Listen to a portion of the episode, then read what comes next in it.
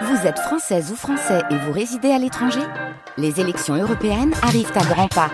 Rendez-vous le dimanche 9 juin pour élire les représentants français au Parlement européen. Ou le samedi 8 juin si vous résidez sur le continent américain ou dans les Caraïbes.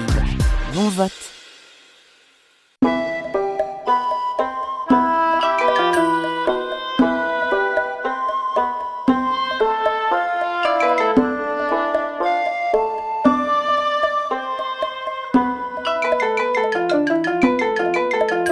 Table ronde autour de Marguerite Yourcenar. Aujourd'hui, Marguerite Yourcenar et les écritures de l'histoire. Une émission proposée par Clémence Boulouk.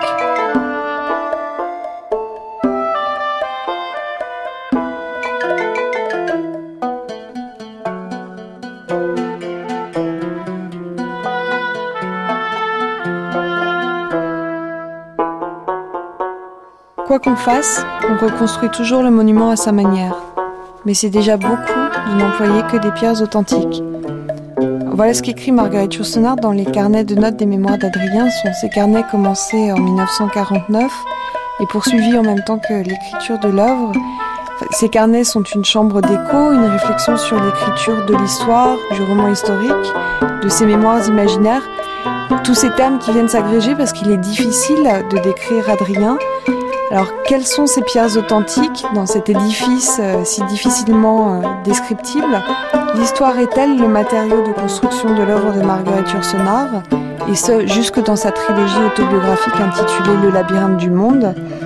Est-ce que c'est une manière première qui lui permet de se refléter, de faire œuvre de moraliste?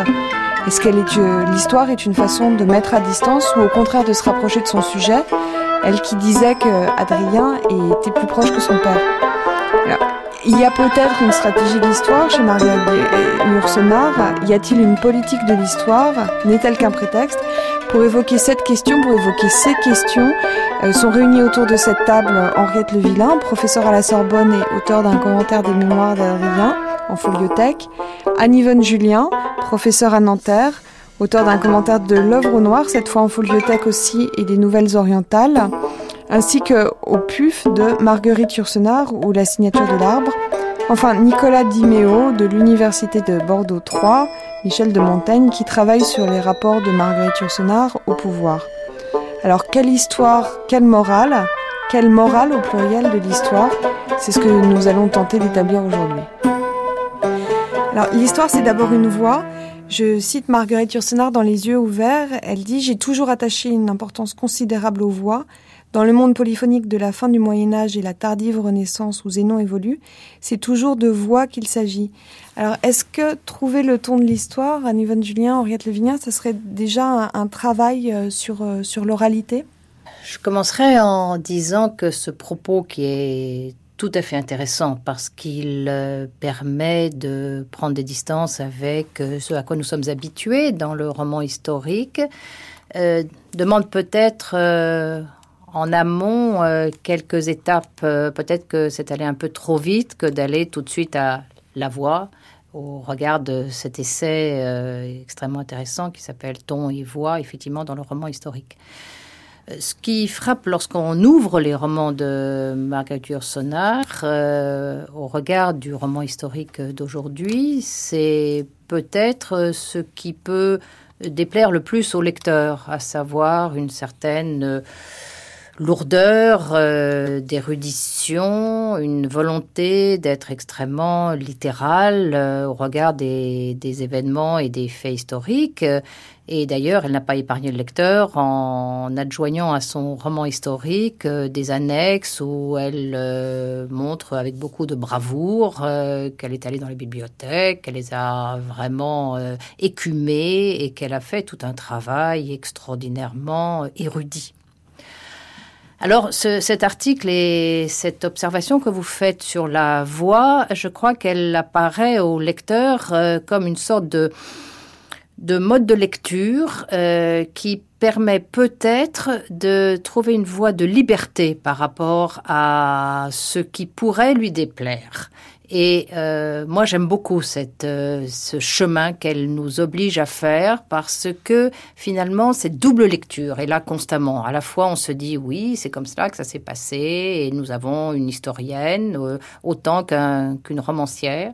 Et en même temps, et en même temps, au travers de cette érudition, elle est arrivée, ce qui est tout de même assez magique, à restituer la, la personnalité parfaitement vraisemblable d'un homme qui à la fois est celui du second siècle et en même temps qui est d'aujourd'hui. Et je trouve que c'est cette stratification qui est parfaitement réussie dans ce roman et qui n'est pas évidente à première lecture, où on aurait un peu tendance à se s'enfoncer dans cette épaisseur de, de, finalement de l'histoire et non pas de l'anachronisme, puisque justement son, son, son, souci c'est de ne surtout pas faire d'anachronisme. Donc cette, cette voie magique de la voix, et je pense qu'on pourrait la définir, et je pense qu'Anne Julien euh, sera contente aussi d'essayer de, de, de définir cette voie, je trouve que c'est un cheminement qui est vraiment intéressant.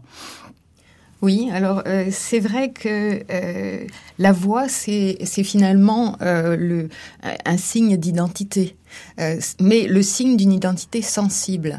Et je crois que euh, ce que Marguerite Yourcenar veut dire aussi euh, à travers ce, ce, cheminement vers la voie d'être inscrit dans l'histoire, c'est que il y a chez elle une volonté d'entrer en communication, d'entrer en communion en quelque sorte avec un jeu qui, enfin un JE, hein, qui euh, s'inscrit effectivement euh, dans un, euh, un, environnement historique précis.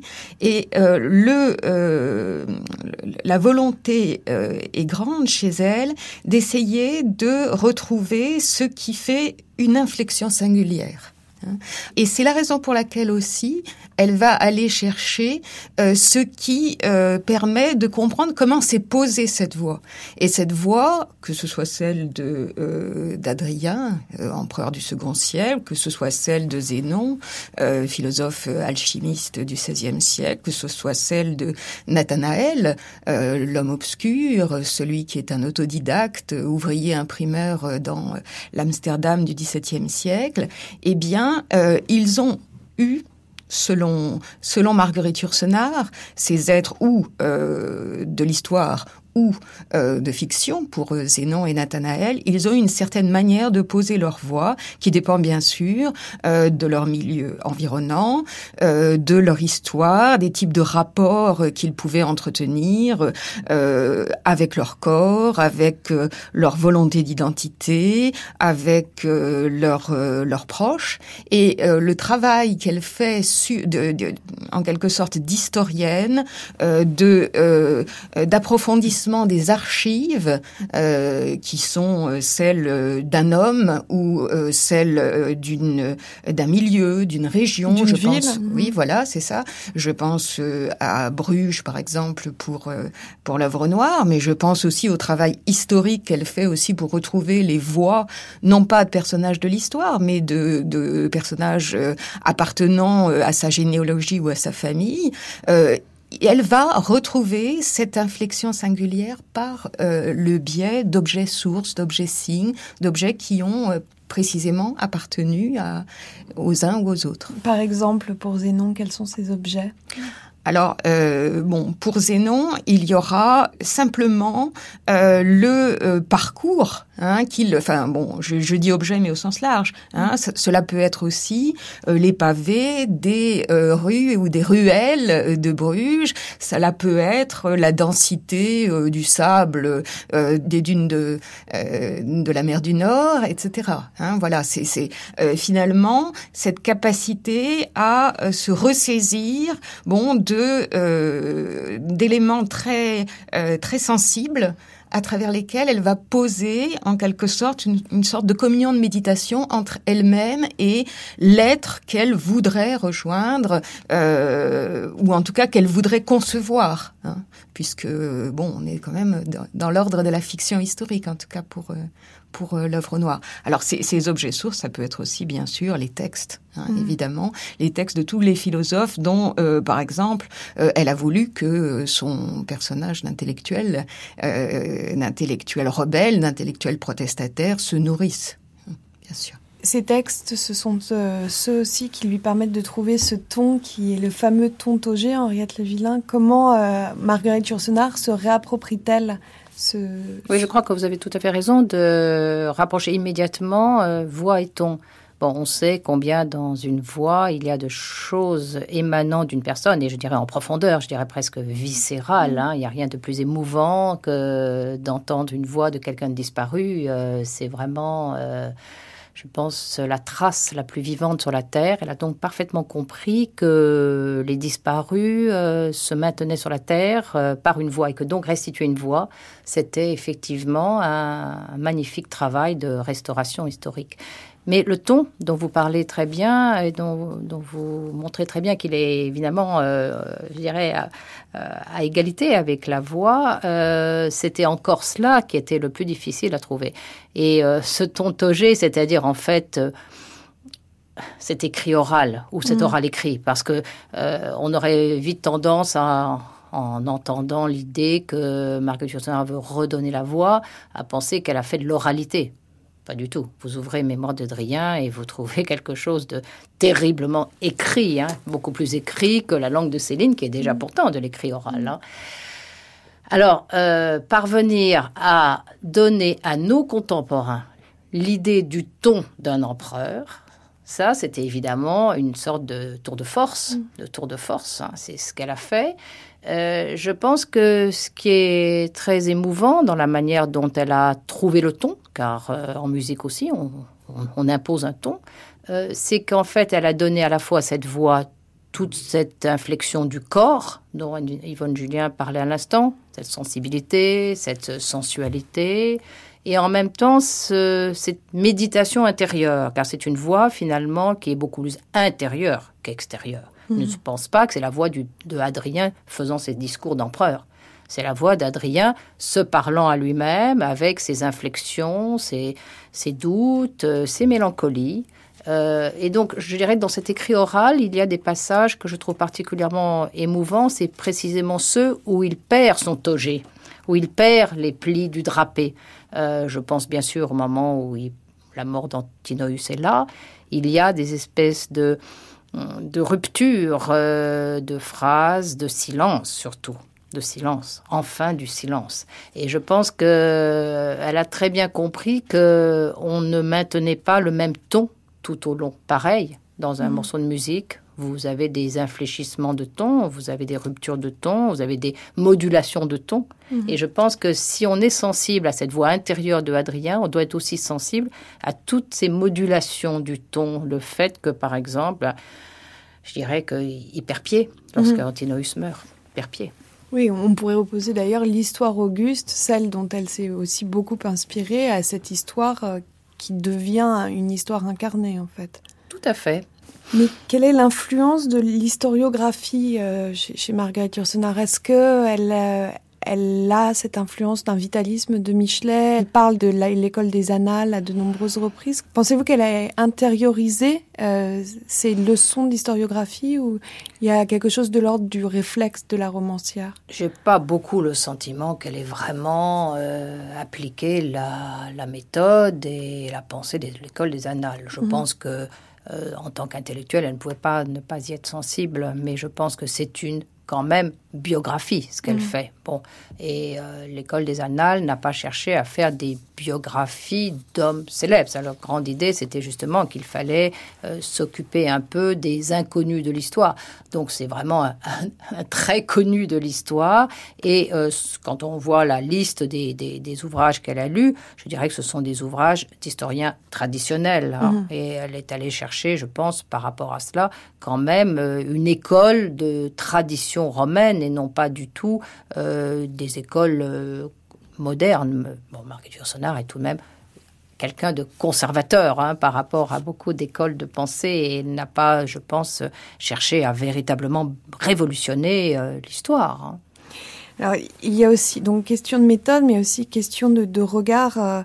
Euh, outre Louis, il y a aussi un, regard sur les personnages et Marguerite Yourcenar explique que travailler à lire un texte du deuxième siècle avec des yeux, une âme, des sens du deuxième siècle et son objectif, s'interdire les ombres portées, ne pas permettre que la buée d'une haleine s'étale sur le teint du miroir, prendre seulement ce qu'il y a de plus durable, de plus essentiel en nous. Alors, quelle est cette articulation du subjectif, puisqu'en même temps, elle est la première à reconnaître que Adrien est en partie elle, et puis cette mise à distance que, que vous soulignez et que parfois vous déplorez, Henriette Levillain euh, Je pense que, en fait, son idée, c'est qu'il faut que le, le présent parle dans le passé, malgré tout, mais par effraction. C'est-à-dire qu'on ne part pas de l'idée que l'histoire du passé nous appartient et est la nôtre. Et la nôtre. Je pense qu'il y a d'abord cette volonté d'être exact.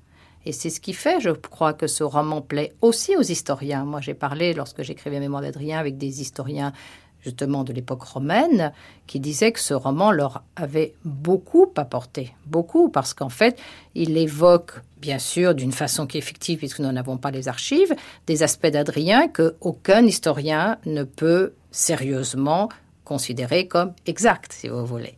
Bon, mais vous savez, euh, c'est Alain qui dit on n'a jamais entendu les pas de Napoléon. Eh euh, elle, en tant que romancière, elle se permet justement d'entendre les pas d'Adrien ou la voix d'Adrien, donc toutes sortes de choses qu'un historien ne peut pas sérieusement, évidemment, euh, percevoir.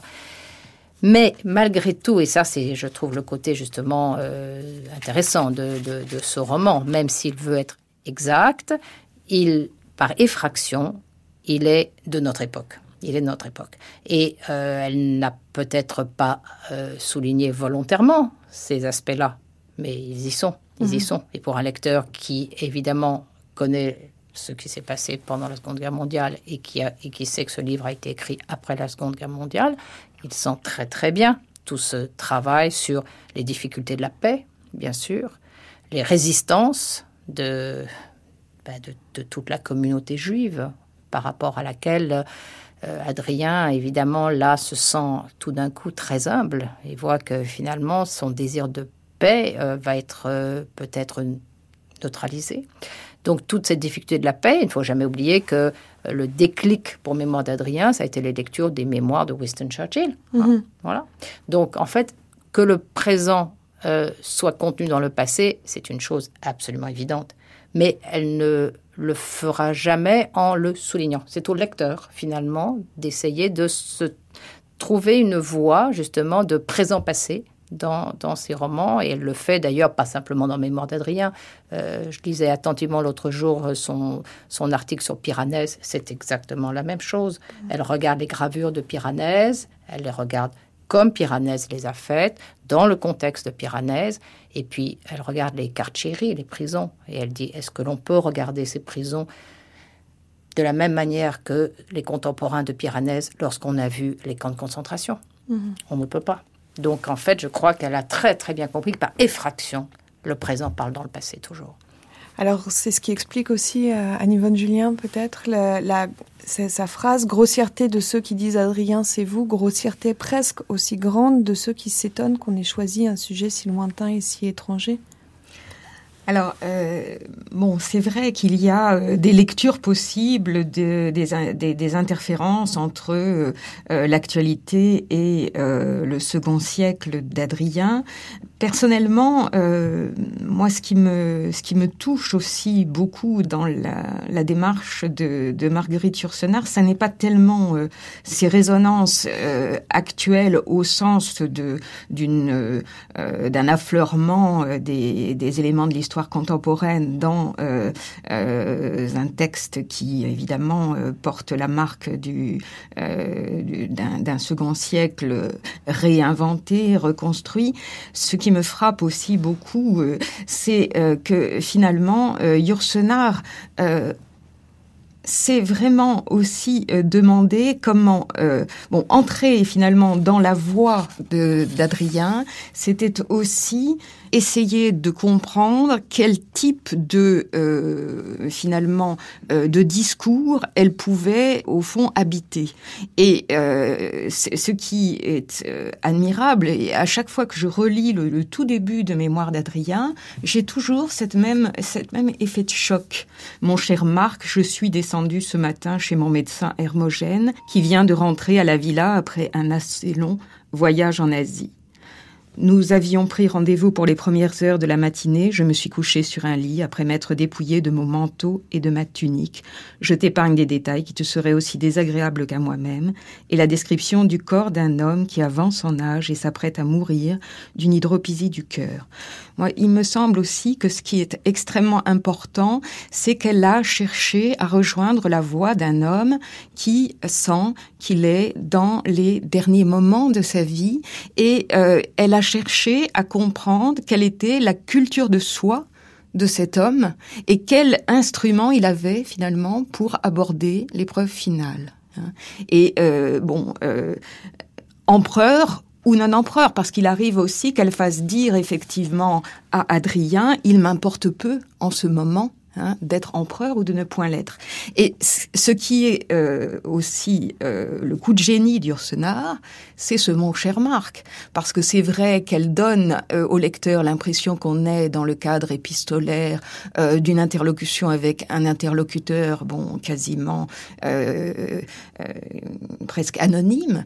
Or, Marc, hein, et le, le lecteur s'en apercevra très vite, c'est celui qui va devenir le Marc Aurèle euh, de l'histoire, celui qui sera l'empereur philosophe, celui qui va réacclimater tout le stoïcisme antique et grec dans euh, le contexte du deuxième siècle. Donc c'est vrai que euh, tout à coup, le lecteur comprend que, euh, au fond, elle fait, elle fait en sorte que Adrien répond, en quelque sorte, par avance aux pensées de Marc Aurèle, hein, pensées sous-titrées à soi-même, qui seront vraiment une des pierres, hein, en quelque sorte, fondatrices d'une culture de soi euh, telle que euh, euh, Michel Foucault la commente, par exemple, dans sa très belle histoire de, de la morale et de la sexualité au second siècle, et tout particulièrement dans le, le troisième tome, Le souci de soi. Donc, elle a eu, euh, Marguerite Yourcenar, le génie de se réapproprier euh, des écritures qui sont euh, les écritures des euh, philosophes. euh, de la lettre morale, là, voilà, vraiment à- à exactement. la Sénèque. Voilà, Sénèque, euh, bon, Épictète, on peut penser à Arien aussi, dont elle fait le meilleur ami euh, d'Adrien. Bon, il y avait réellement hein, des, des rapports entre, entre les deux hommes, mais elle en fait vraiment l'ami, euh, en quelque sorte celui qui porte la filia, celui qui est vraiment euh, euh, celui avec qui l'échange sur la construction de soi-même hein, peut euh, s'appuyer. Donc vous avez parfaitement raison de citer Sénèque, hein, on a tous en, euh, dans l'esprit les, la, centaine de lettres à Lucilius. Et c'est vrai que le principe, c'est de repartir sur ce genre épistolaire. Alors évidemment en créant un continuum. Hein, qui va tout de même porter euh, ensuite euh, le fil narratif. Mais le fil narratif n'apparaît que comme second, puisque le premier, euh, enfin la première partie de Mémoire d'Adrien Animula Vagula Blandula hein, euh, est fondée au fond sur une réflexion de philosophe, sur le renoncement au plaisir, sur les thèmes épicuriens, les thèmes stoïciens, la manière de euh, se créer sa propre euh, liberté euh, d'acquiescement finalement euh, à sa propre mortalité. Sont abordées aussi la thématique, les thématiques du plaisir et du plaisir amoureux en particulier. Donc le vrai récit de vie ne commencera véritablement que dans la deuxième partie. Et ce qui fait que le lecteur est en quelque sorte formé, c'est-à-dire que c'est un peu comme si elle majorait dans euh, un roman la part de l'essai. Mhm. Et euh, ensuite, nous allons, nous lecteurs, être obligés de euh, nous réapproprier finalement des éléments, des noyaux, euh, des, des, noyaux de réflexion, et on pourra euh, considérer que, au fond, un peu comme euh, dans une pratique des essais à la Montaigne, enfin, ce qui serait ensuite au XVIe siècle à la Montaigne, on aurait de la nourriture, de l'amour, euh, de, la, de, de, la patience, de l'acceptation de soi, euh, de, de, la sortie volontaire ou de l'apprentissage du mourir, par exemple, pour ce qui est du dernier chapitre patientien. cette mise à distance, cette sorte d'antimodernisme, vous, vous, y voyez, euh, Nicolas Dimeo, une forme d'humanisme, vous aussi? Alors oui, j'y vois une forme d'humanisme. parce que je pense que l'une des actualités d'Adrien, en fait, Marguerite Yourcenar donne à son personnage, euh, à mon avis, une triple actualité. La première, c'est qu'à travers Adrien, elle éprouve quand même la possibilité euh, d'un pouvoir qui soit un pouvoir légitime. Et je pense que pour euh, comprendre cet aspect de son œuvre, il faut euh, faire un détour peut-être par ce que Yourcenar estime être le pouvoir néfaste et négatif à l'œuvre dans le monde moderne. pour Yourcenar, il me semble en fait que l'un des, principaux problèmes du pouvoir à l'époque moderne, euh, c'est que ce pouvoir a tendance à être de plus en plus désincarné.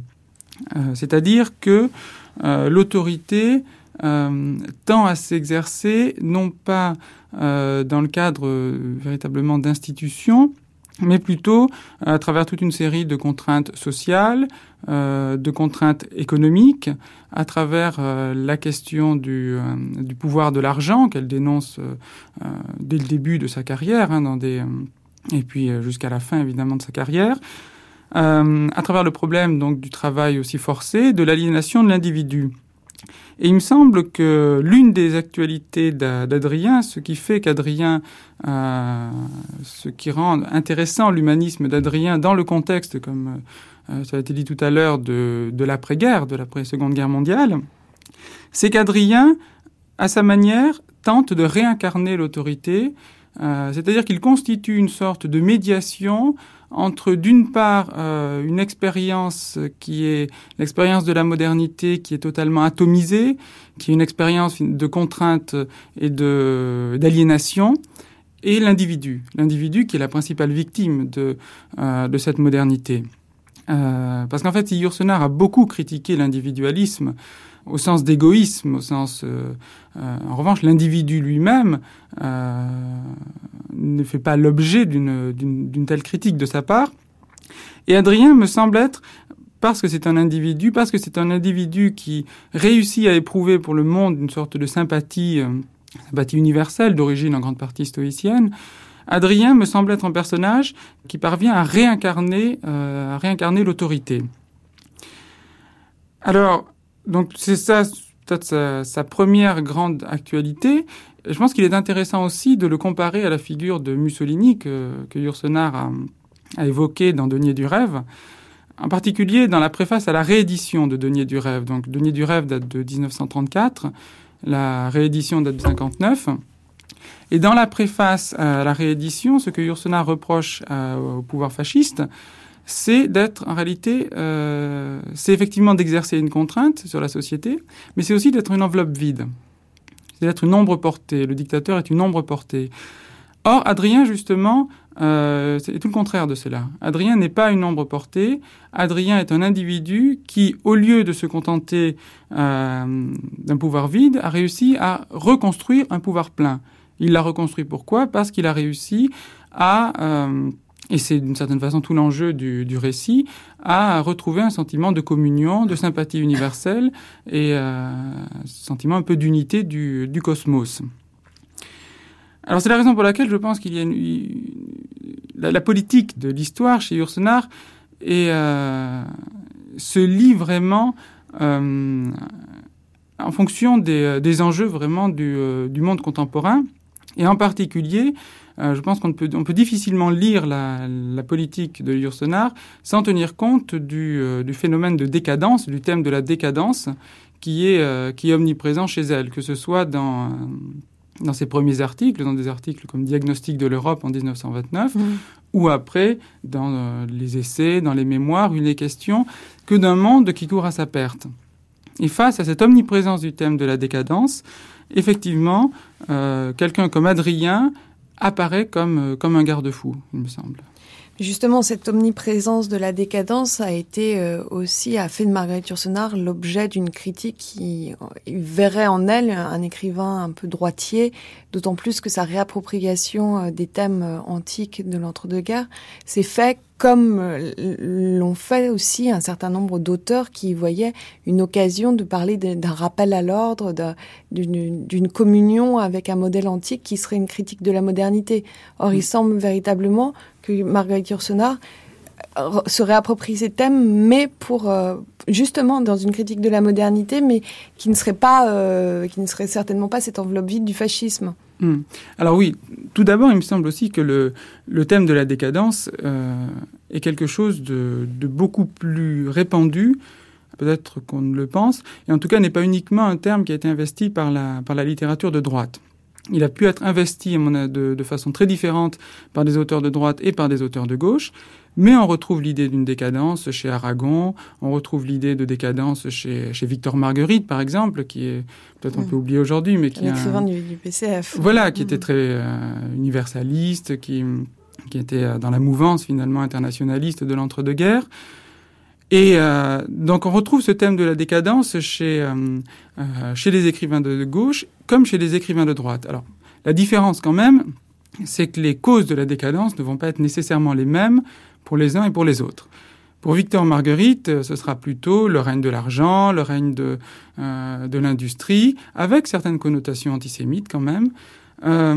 pour des écrivains de droite, ce sera comme Paul Morand par exemple, ou euh, ce sera surtout l'ouverture un peu de, euh, de ce qu'on a appelé, je crois que c'est la société close finalement. Donc ça serait une vision plus traditionnaliste. Alors qu'en est-il chez Yourcenar? Bah, Yourcenar, à mon sens, mélange, euh, mélange les deux visions.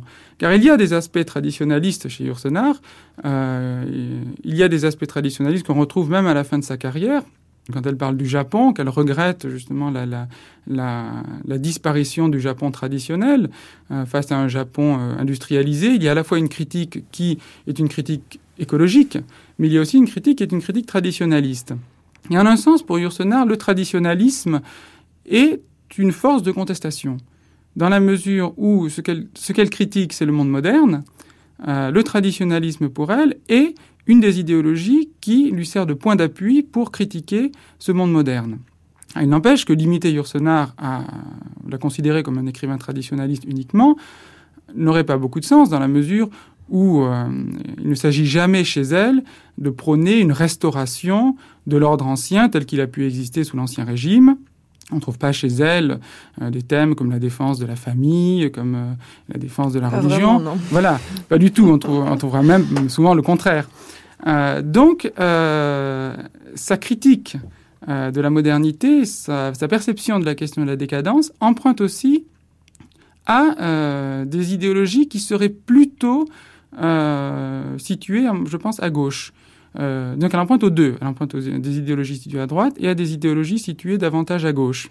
Mais est-ce que ces empreintes ne sont pas aussi finalement des empreintes, une sorte de concourt à une sorte de morale et aussi à une sorte de retrait euh, de l'histoire parce que dans, on entend l'écho d'Henri Maximilien dans l'œuvre noire. 25 ans de guerre et de paix armée avaient appris au capitaine en quoi consiste l'envers des cartes et aussi une sorte de, de désillusion euh, chez Marguerite Yourcenar, qui est moins forte euh, dans les mémoires d'Adrien. Elle s'en explique parce que au lendemain de la guerre, malgré le génocide et malgré, les, malgré la guerre, justement, ce spectre, il y a une sorte d'espoir, alors que chez Zénon, il est plus fort. Est-ce qu'il y a aussi une trajectoire d'écriture de l'histoire qui passerait d'une sorte d'optimisme à un désenchantement Henriette Là où je rejoins tout à fait le, le dernier interlocuteur, c'est sur cette euh, difficulté de situer gauche, droite, mhm. Marguerite Yourcenar.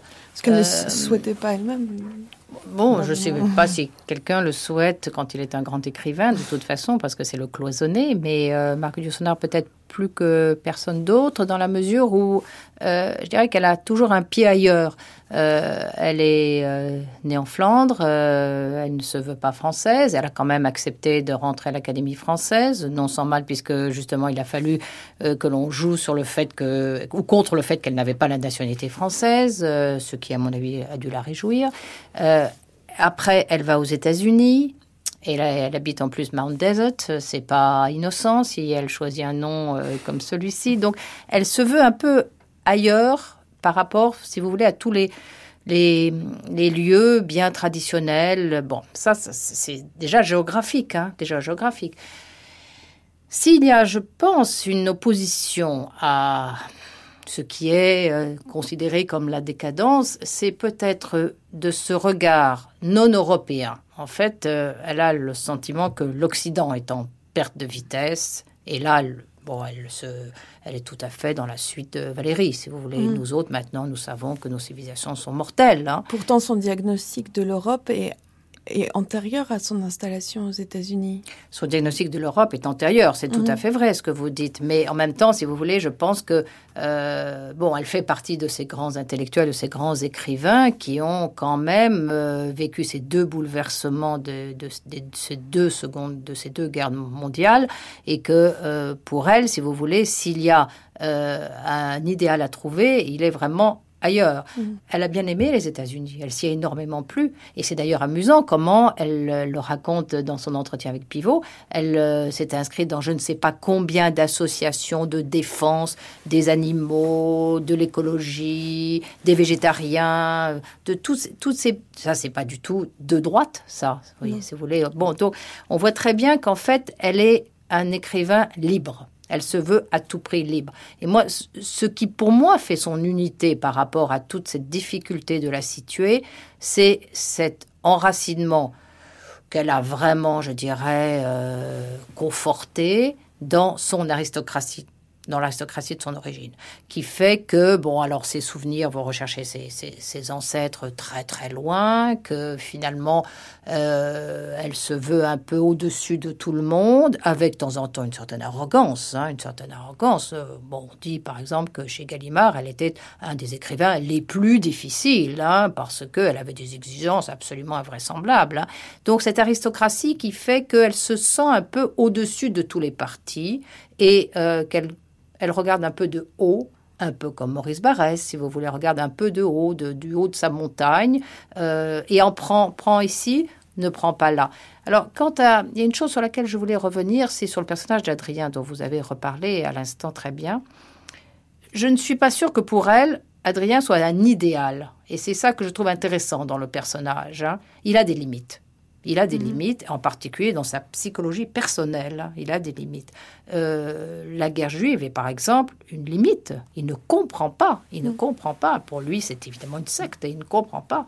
Il ne maîtrise pas du tout. Et D'ailleurs, c'est le procès qu'on fera à Marguerite Yourcenar d'antisémitisme, alors qu'en fait, elle s'inscrit en faux contre cette, euh, cette myopie d'Adrien. Parce qu'on a voulu absolument qu'elle épouse toutes les idées d'Adrien. Et moi, je pense qu'il faut bien lire ce roman. Il est, il est odieux par moment, Adrien. Mhm. Odieux.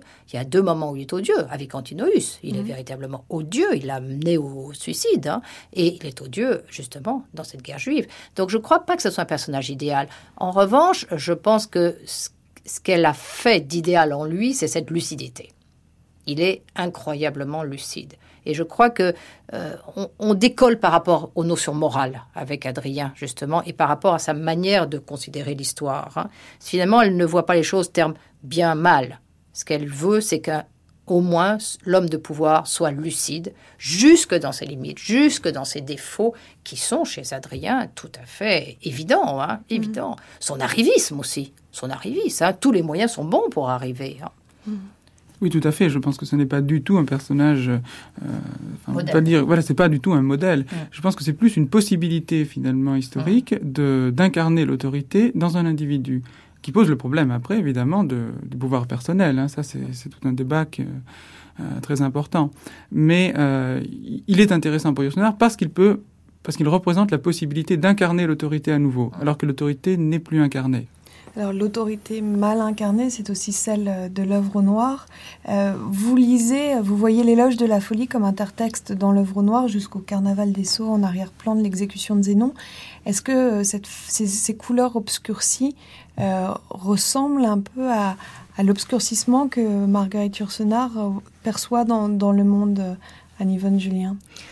Oui, alors euh, bon, je refais un tout petit peu le lien avec euh, ce qu'on disait euh, à propos de euh, de la politique de l'histoire chez Marguerite Yourcenar. Je pense qu'effectivement son positionnement est toujours éthique hein, et que il, il, serait bien difficile de parler véritablement de positionnement politique parce que le positionnement politique c'est un positionnement qui se fait sur l'actualité et son positionnement à elle passe toujours par effectivement le détour, hein, où c'est un écart dans l'histoire, c'est-à-dire qu'elle va chercher à se réapproprier un point de vue euh, d'un homme euh, euh, du deuxième siècle cultivé, philosophe, etc., ou d'un homme du XVIe siècle, médecin, intellectuel, rebelle. Bon, ou bien l'écart, comme disait Henriette Le Villain, qui est un écart géographique, c'est-à-dire qu'on voit, euh, on se voit soi-même, ou on, voit son appartenance, par exemple, à une France de la culture, mais on la voit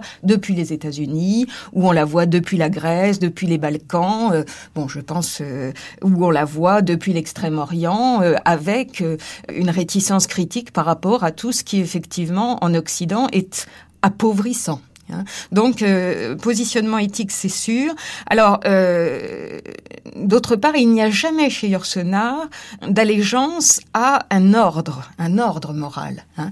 Même Adrien, si je parlais tout à l'heure de la culture de soi telle que euh, Michel Foucault en parle si bien dans Le souci de soi, c'est parce que précisément, il s'agit d'une éthique, mais d'une éthique qui s'adaptait à des hommes d'action, des hommes qui étaient intégrés dans la politique qui, euh, bon, euh, Sénèque, euh, on sait, était effectivement le précepteur de Néron, euh, Épictète, euh, s'occupait de jeunes gens, d'une école de jeunes gens qui étaient voués euh, à la politique. Hein. Donc, euh, ce qui l'intéresse, c'est précisément cette césure entre le discours, bon, qui pourrait être monolithique, qui est celui du pouvoir, hein, de l'ordre, de l'autorité, et puis cette césure qui fait que, à l'intérieur même d'un discours politique, on se reprend soi-même hein, et on se cherche soi-même. Donc, il n'y a pas, il n'y a pas de normes. Hein. Il y a, au contraire, une éthique qui se construit chez Adrien. Bon, néanmoins, c'est vrai qu'elle a été, je crois que Marguerite Yourcenar a été très sensible au fait que euh, elle a entendu aussi les reproches qu'on lui faisait, euh, ce, ce, cette espèce de euh, de reproches qui lui étaient adressés, euh, d'avoir, de s'être accroché à une époque où finalement euh, on parlait plutôt de, de, de, déconstruction du monde que de construction d'un monde, à un projet, un projet politique et éthique qui était celui de l'Adrien du second siècle. Bon, euh, c'est vrai qu'Adrien prenait en euh, son personnage d'Adrien prenait déjà euh, en lui-même tous les apports des cultures étrangères Hein, qui correspondait finalement à tous les peuples euh, de l'Empire. Mais c'est étant lui-même un étranger. Voilà. Mais c'est vrai que euh, cette déconstruction du monde, elle a voulu davantage la euh, penser à travers l'œuvre noire. Marguerite Yourcenar a dit très bien combien elle avait été sensible hein, au fait que elle voyait au fond se dresser des murs dans toute l'Europe, cette Europe qui aurait dû avoir à, à cœur de, tendre vers son unité, euh, allait au contraire euh, au conflit. Hein, et il y avait aussi euh, l'horizon de la guerre froide qui l'inquiétait bien sûr depuis les États-Unis où elle résidait. Donc c'est vrai que on sent bon œuvre au noir bien sûr, il y a l'intertexte alchimique, mais il y a aussi Hein, cet obscurcissement en quelque sorte de l'horizon euh, auquel le, lecteur ne peut qu'être euh, attentif. Alors, euh, ce noir de, de, l'horizon passe aussi, bien sûr, par la, les, les, méditations philosophiques de Zénon. Et c'est vrai qu'il s'est nourri d'un certain, enfin que Marguerite Yourcenar plutôt s'est nourrie d'un certain nombre d'intertextes et qu'elle a fait parler par la voix de Zénon des, des voix qui sont, par exemple, celles de Léonard de Vinci, de Paracels, de, de Giordano Bruno. Mais parmi ces voix, il y en a une qui a, vous, avez raison de le, le rappeler, une importance toute particulière, c'est celle d'Erasme et de l'Erasme de l'éloge de la folie. Parce que euh, l'a dit d'ailleurs très bien dans un discours pour le prix Erasme. A 83. Voilà, elle a fait euh, allusion au fait que Erasme, c'est un de ces esprits, bon, qui voulait, euh, à partir d'un christianisme ouvert, euh, être porteur d'une parole d'unité précisément pour l'Europe intellectuelle. Et euh, Erasme montre avec quelle force de fiction Hein, euh, à quel point, et bien sûr avec l'instrument euh, euh, de combat qu'est l'allégorie, c'est juste, Erasme montre combien son siècle est un siècle désaccordé. Hein, sur le plan, bien sûr, des, des, voies théologiques en particulier. Hein. Mais cette, cette folie du siècle, il la voit finalement se déchaîner en tout lieu. Alors, euh, et euh, alors que la seule folie hein, que lui euh, souhaite réhabiliter, c'est la folie en quelque sorte la, folie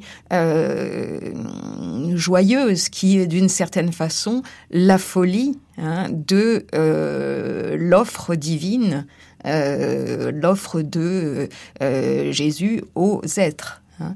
Alors, ce qui est intéressant, c'est que précisément dans euh, l'œuvre noire, euh, au fond, la mauvaise folie, hein, la folie euh, irrationnelle, la folie qui est dangereuse, la folie qui qui est source finalement d'un renversement du monde, elle est au fond portée par les rumeurs qui viennent se presser contre le philosophe Zénon. Et la folie, la, folie qui est lumière, hein, elle est au contraire euh, elle réside dans la parole euh, du euh, prieur des Cordeliers et surtout dans l'échange qui devient possible entre un philosophe qui pourtant tend vers l'athéisme et un, homme de Dieu qui réprouve au plus profond de son être les tortures et les violences iniques que l'Église instituée met en place.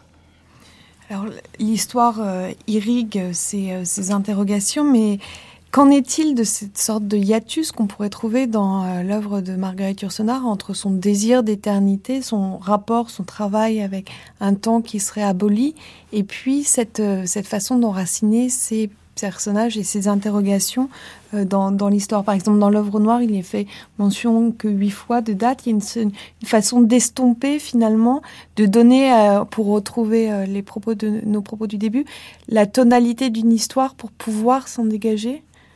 Henriette En fait, je répondrai en déplaçant un petit peu le, le terrain. je pense qu'on pourrait réunir beaucoup de points différents qu'on a évoqués dans cet entretien en se rendant compte à quel point Marguerite Yourcenar aime se situer dans les lieux limites.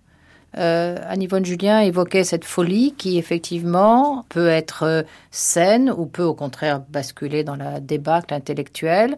Et au fond, c'est dans cette limite qu'elle a aimé se situer. Bon, en parlant d'Adrien, elle a montré comment elle a aimé ce siècle parce qu'il était précisément le siècle de la transition, le siècle de la bascule. Euh, et Adrien voit venir la bascule finalement. Elle, elle a aimé aussi se situer finalement euh, sur le rivage euh, du Maine, euh, dans, ce, dans ce lieu limite.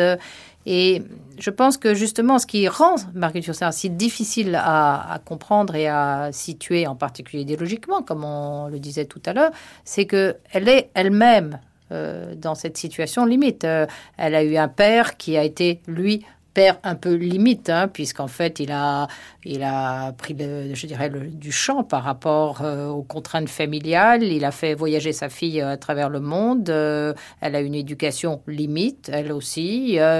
ou pas. ou pas, mais enfin bon, en tout cas pas conventionnelle. Mm-hmm. et je crois que c'est une... bon, bon, pour revenir, et je, je, je, c'est un peu désordre ce que je dis en ce moment, mais pour revenir à Adrien, il passe son temps à, à, à construire et à fonder, à refonder ses limès, hein, c'est-à-dire ses limites du monde romain. Et, je crois que ça, c'est un lieu à la fois géographique, euh, éthique, qu'elle euh, qu'elle aime particulièrement bien et euh, qui permet de réunir beaucoup de, points différents, je trouve, dans, dans la, manière dont l'entretien s'est acheminé.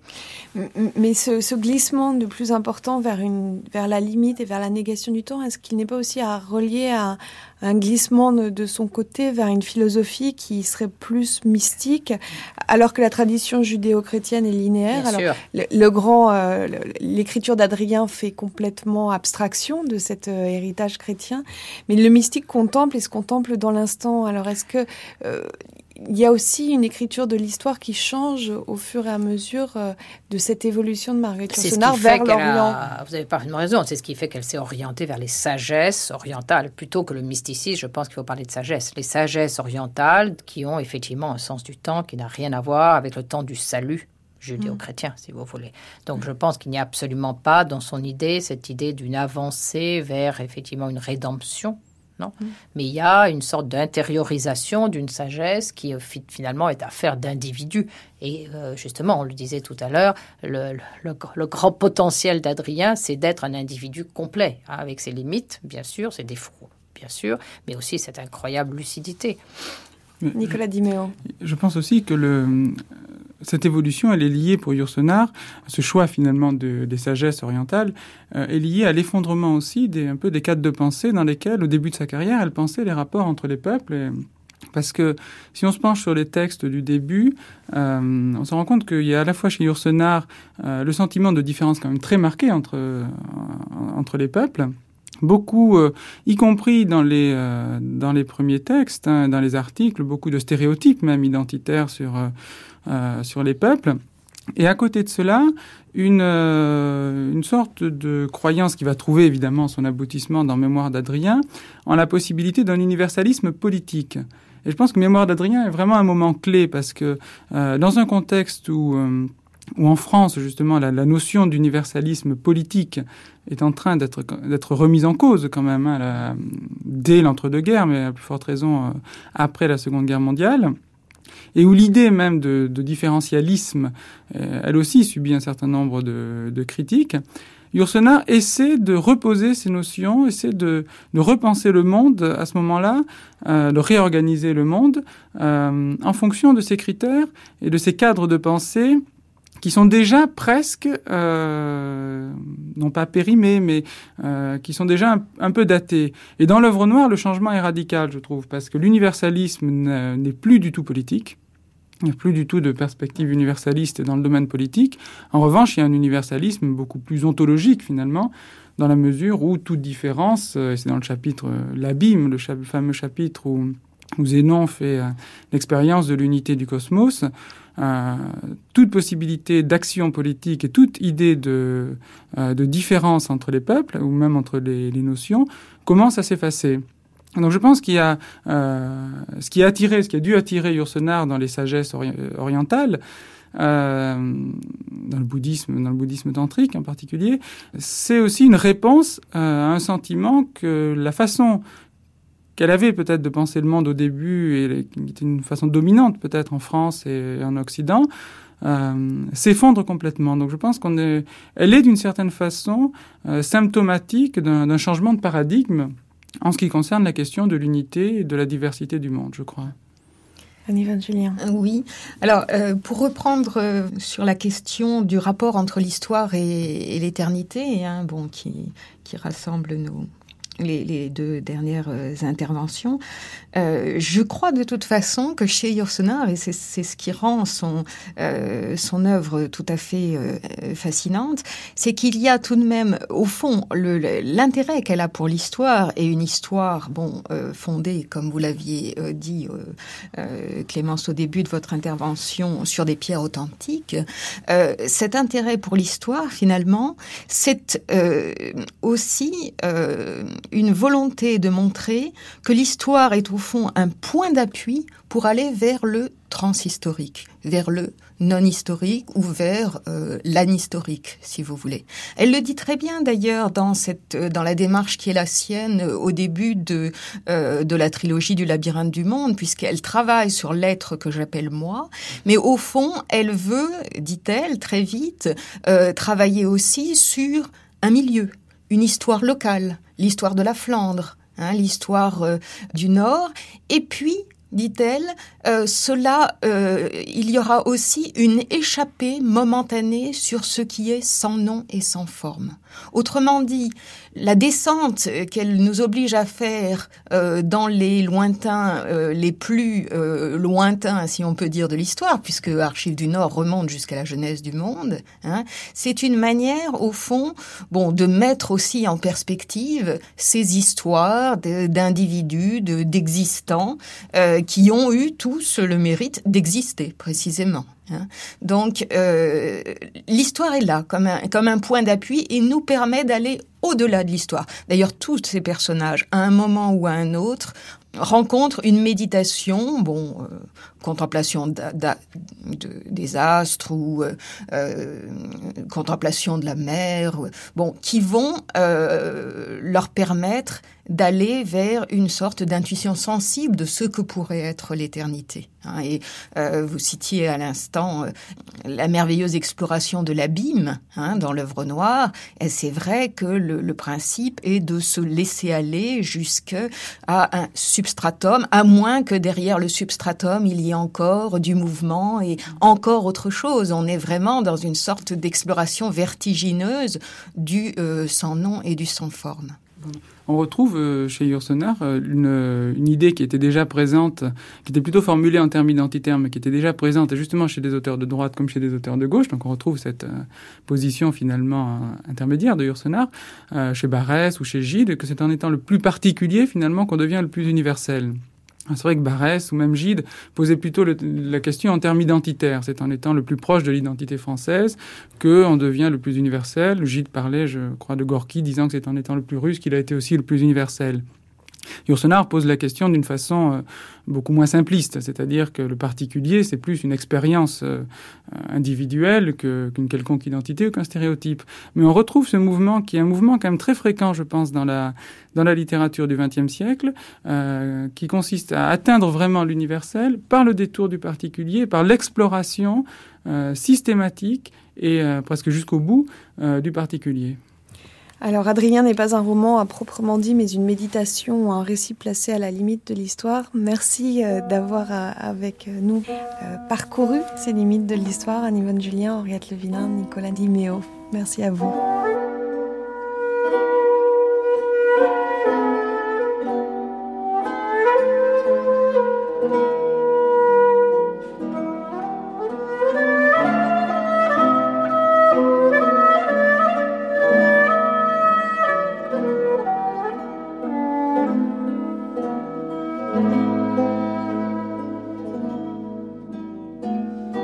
Les Écritures de l'Histoire, une table ronde autour de l'œuvre de Marguerite Yourcenar, avec Henriette Levillain, Anne-Yvonne Julien et Nicolas Diméo.